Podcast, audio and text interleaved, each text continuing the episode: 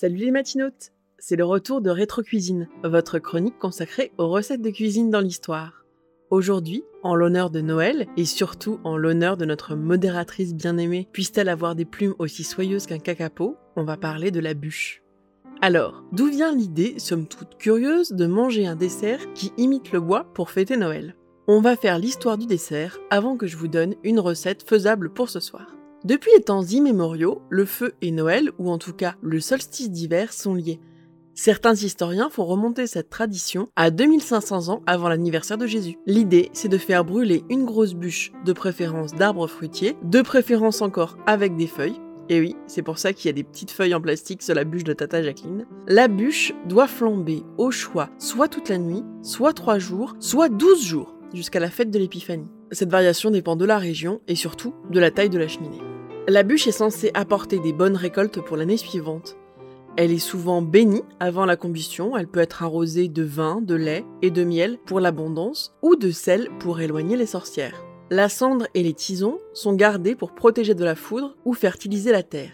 Il est courant que la bûche soit allumée par le plus vieux et le plus jeune du foyer pour symboliser la transmission. En Bourgogne et en Normandie, la bûche apporte même des friandises aux enfants. Donc ça, c'est à gros traits l'histoire de la bûche en bois. La bûche qui se mange a une histoire fort complexe puisqu'on ne sait pas qui invente ce dessert de Noël. Je vous spoil, comme à chaque fois qu'on parle de bouffe, un Lyonnais en revendique la paternité.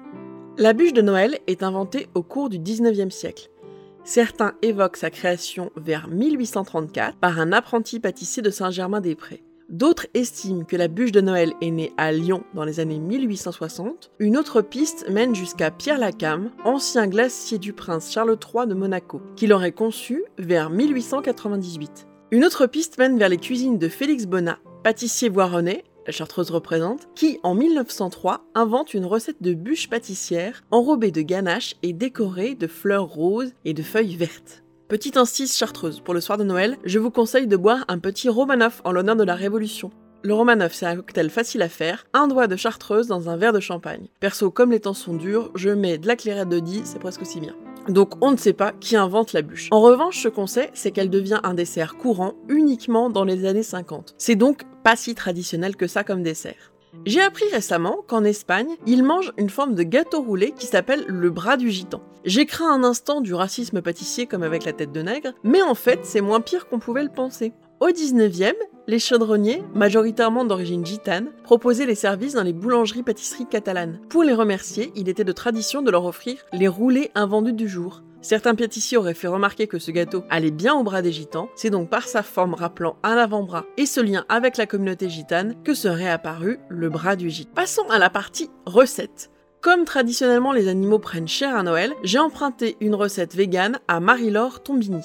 Alors, c'est une recette aux framboises et citron. Pour les framboises, euh, vous faites pas chier, c'est pas de saison. Euh, vous allez les prendre chez Picard en surgelé et de préférence celles en morceaux, ça coûte moins cher. Donc il va vous falloir 300 g de framboises surgelées, 6 g d'agar-agar, un citron bio, 25 cl de crème de coco froide, la plus grasse possible, 300 g de yaourt de soja nature ou vanille, 100 g de sucre de canne blond, alors ça c'est un petit peu du, du snobby si vous prenez le sucre que vous avez, 200 g de biscuits vegan et 100 g de margarine. Alors d'abord, on va faire le coulis de framboise. Vous faites décongeler les framboises, vous les mixez avec 2 g d'agar-agar, puis vous filtrez les pépins. Vous portez à ébullition dans une casserole pendant 2 minutes et puis vous laissez refroidir. Ensuite, il faut réaliser la crème citron coco. Vous battez la crème de coco bien froide en chantilly avec un fouet électrique dans un saladier froid jusqu'à ce que la crème épaississe et se tienne.